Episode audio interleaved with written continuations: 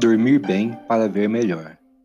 É provável que você já tenha notado os benefícios ocasionados por uma noite de sono e também como uma noite mal dormida pode ser prejudicial no seu desempenho no trabalho, nos estudos ou nas tarefas cotidianas.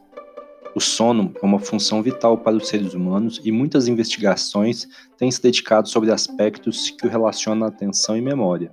Mas, talvez você esteja se perguntando o que o sono tem a ver com a visão. Pesquisadores da Universidade Federal do Rio Grande do Norte indicaram algumas pesquisas em que a privação de sono pode afetar o processamento visual, ocasionando a formação de imagens irreais na retina, visões turvas e duplas, diminuição da acuidade e detecção visual, alteração da velocidade dos movimentos dos olhos e no diâmetro da pupila. Ou seja, pesquisas indicam prejuízos na percepção visual e visoespacial após privação do sono.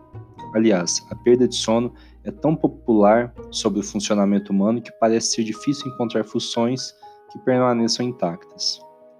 O estudo dos movimentos oculares, por exemplo, tem contribuído para a compreensão de vários processos cognitivos nos últimos anos.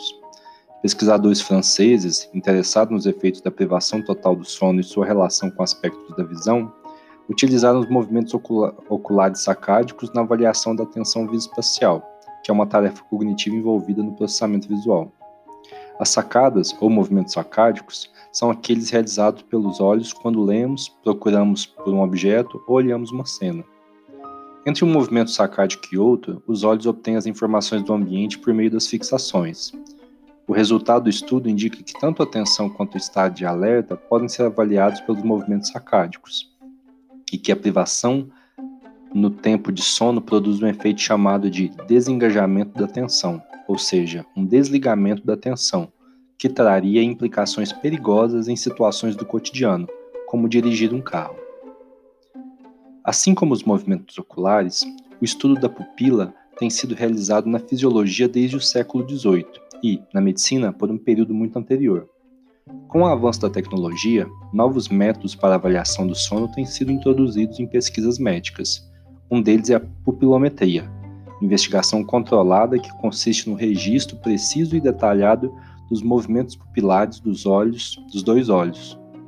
Um estudo clínico realizado pela Mayo Clinic nos Estados Unidos comparou o tamanho da pupila entre pacientes com distúrbios do sono e participantes com sono regular. O método ainda não é capaz de substituir totalmente os testes habituais, mas os resultados da pesquisa indicam que o comportamento da pupila, além de estar associado ao estado de alerta e cansaço do indivíduo, também se relaciona à sonolência excessiva, ou seja, o tamanho da pupila nos pacientes mais sonolentos não coincidiu com o dos, dos voluntários bem descansados.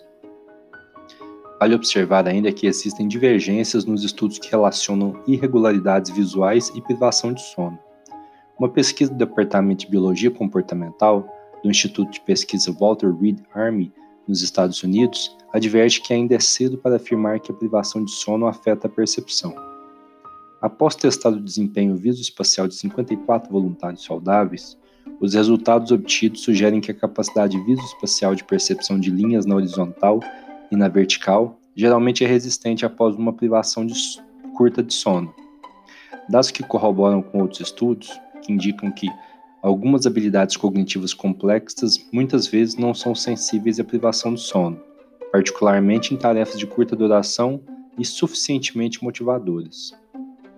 Embora ainda não exista um consenso sobre como os prejuízos visuais e visoespaciais se manifestam, melhor desfrutar de uma boa noite de sono, a fim de manter a integridade das atividades diárias e evitar acidentes que as falhas na percepção visual eventualmente podem ocasionar, como a redução da capacidade de processar sinais periféricos durante a condução de um veículo.